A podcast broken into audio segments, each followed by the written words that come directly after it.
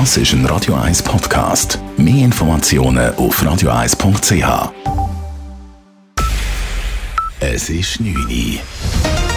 Radio 1, der Tag in 3 Minuten. Mit dem Marco Huber. Das Parlament hat sich an der außerordentlichen Session nicht auf einen Kompromiss bei den CS-Krediten einigen können. Der Nationalrat hat die Garantien vom Bund über 109 Milliarden Franken zur CS-Übernahme durch die UBS abgelehnt. Dies nun schon zum zweiten Mal. Der Ständerat hatte einen Kompromiss ausgearbeitet. Der Bund sollte das Risiko bei systemrelevanten Banken unter anderem mit einer höheren Eigenkapitalquote reduzieren. Finanzministerin Karin Keller-Sutter betonte im Nationalrat vergeblich, dass dies auch im Sinne des Bundesrates sei. Wir werden eine Vorlage bringen mit Varianten zur Einschränkung der variablen Vergütung. Das werden wir machen. Dieses Engagement können Sie mir abnehmen. Und ich kann Ihnen auch heute schon sagen, dass das harte Eigenkapital erhöht wird.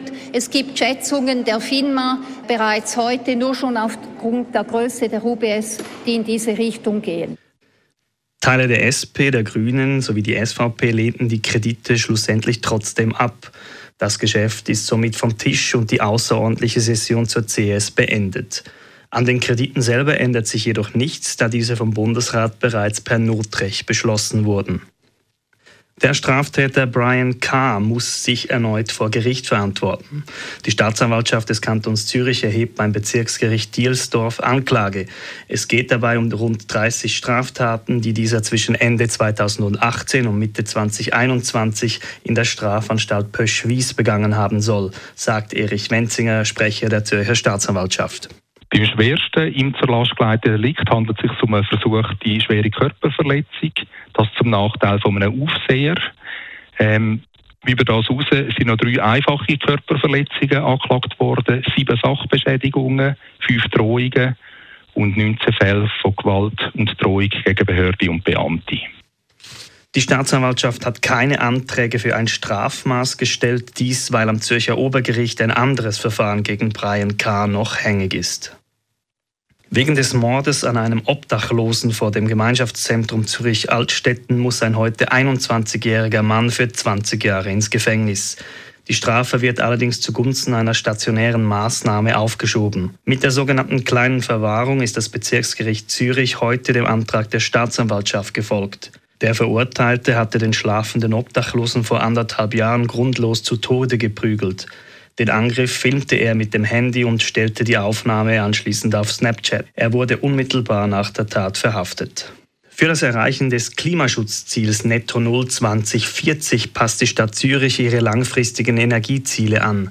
Das Netto Null Ziel ist seit Anfang Jahr in der Verfassung verankert. Um das ambitiöse Ziel zu erreichen, müssten Umfang und Maßnahmen zur Reduktion des Energieverbrauchs angepasst werden, schreibt die Stadt in einer Mitteilung.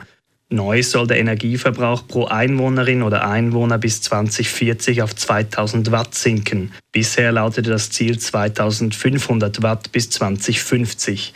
Aktuell liegt der Energieverbrauch in der Stadt Zürich bei 3250 Watt pro Einwohnerin oder Einwohner. Radio 1 Wetter. Heute Abend weitere und zum Teil auch kräftige Regengüsse. Außerdem kann es ziemlich Winden kommen. In der Nacht regnet es dann weiter. In der zweiten Nachthälfte ist es meistens trocken. Am Donnerstag dann Aufhellung mit ein bisschen Sonne und vereinzelten Regentropfen. Temperaturen liegen am Morgen bei 4 bis 5 Grad und dann am Mittag zwischen 6 und 10 Grad. Das war der Tag in 3 Minuten.